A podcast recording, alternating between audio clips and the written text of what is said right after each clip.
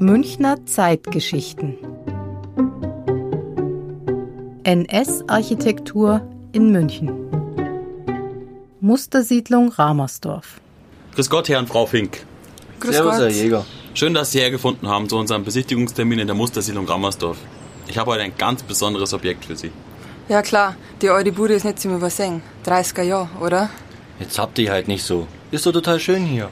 Frau Fink, das ist kein alter Kasten. Das ist ein historisches Gebäude und ein absolut zeitgemäßes Domizil. Sie werden sehen, ich werde es Ihnen heute schon noch schmackhaft machen.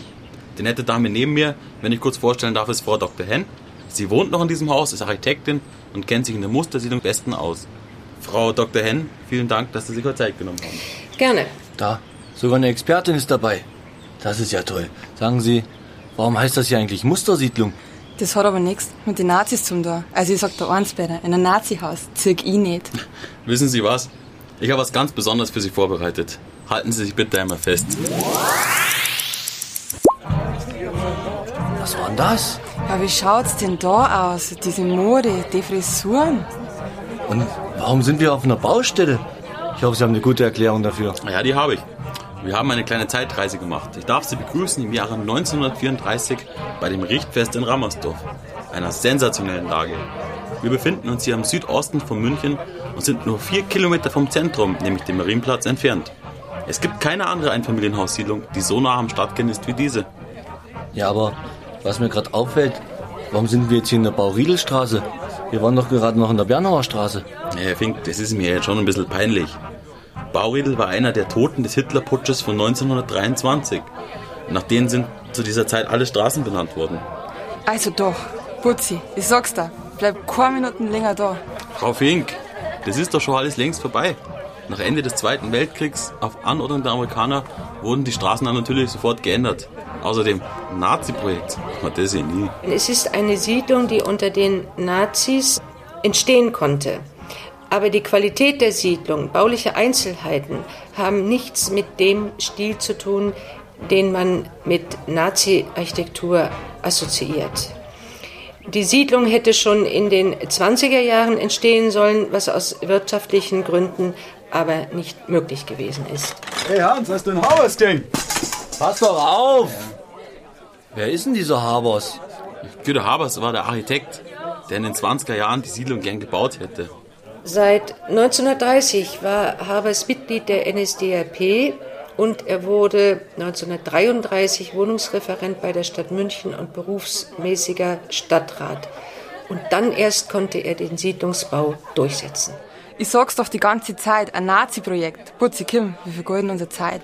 Na Schatz, nur weil der Bau von der Partei finanziert worden ist. Nicht direkt von der Partei, aber alle öffentlichen Stellen waren ja ab 1933 sehr schnell politisch neu ausgerichtet und besetzt. Das Projekt konnte also durch neu zur Verfügung gestellte Gelder realisiert werden. Naja, schön sind sie ja schon, die Häuser. Irgendwie klassisch. Sehen Sie, ich hab's gesagt, Sie werden dieses Haus lieben. Minimale Grundfläche, maximale Qualität. Schauen Sie, das ist übrigens alles massiv, traditionell und gesunde Ziegelbauweise. Bei allen Häusern übrigens. Ein besonderes Merkmal dieser Häuser ist die klare Form, das Satteldach ohne jeglichen Dachüberstand. Aber bevor ich jetzt weiterrede, gehen wir doch erstmal ins Gebäude hinein. Oh ja, gern. Ah, das ist aber schön da Herren. So, nun sehen wir uns die einfache, aber schöne Aufteilung im Erdgeschoss an. Hier befindet sich die Küche, da das Esszimmer und da das Wohnzimmer. Unter anderem haben wir eine schöne Holztreppe, die wir jetzt auch gleich nach oben gehen werden. Ist aber schon eng hier. Sehr einfach und klar, aber lieb. Da bin ich mal wirklich auf umgespannt.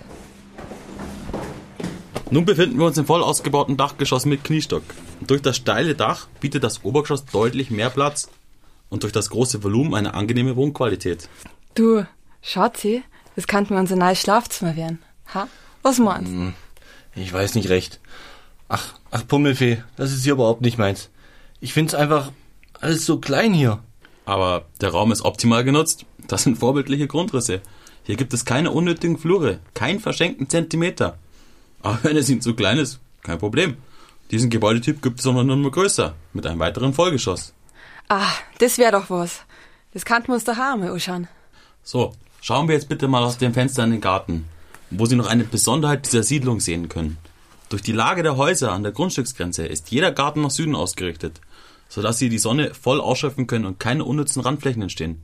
Die Gartenmauern entlang der Straße sorgen außerdem für größtmöglichste Privatsphäre. Ein Sonnengarten. Und so wirklich schön ruhig. Dieser ruhige Eindruck entsteht natürlich auch durch die klare und ruhige Fassadengestaltung. Schauen Sie sich's mal an. Alles symmetrisch. Ja, Herr Jäger, was kostet das Schmuckstück? Ungefähr 20.000 Reichsmark. Aber die Zeiten sind vorbei. Momentan liegt der Immobilienpreis für das kleine Haus bei ca. 500.000 Euro. Nicht zuletzt wegen der super Lage. Also, ich find's super. Hase, du wolltest doch einen Whirlpool. Und was ist mit dem äh, Wintergarten? Seit 1978 ist diese Siedlung als schützenswertes Ensemble in die bayerische Denkmalliste eingetragen und es gibt einen Bebauungsplan mit einer rechtsverbindlichen Satzung.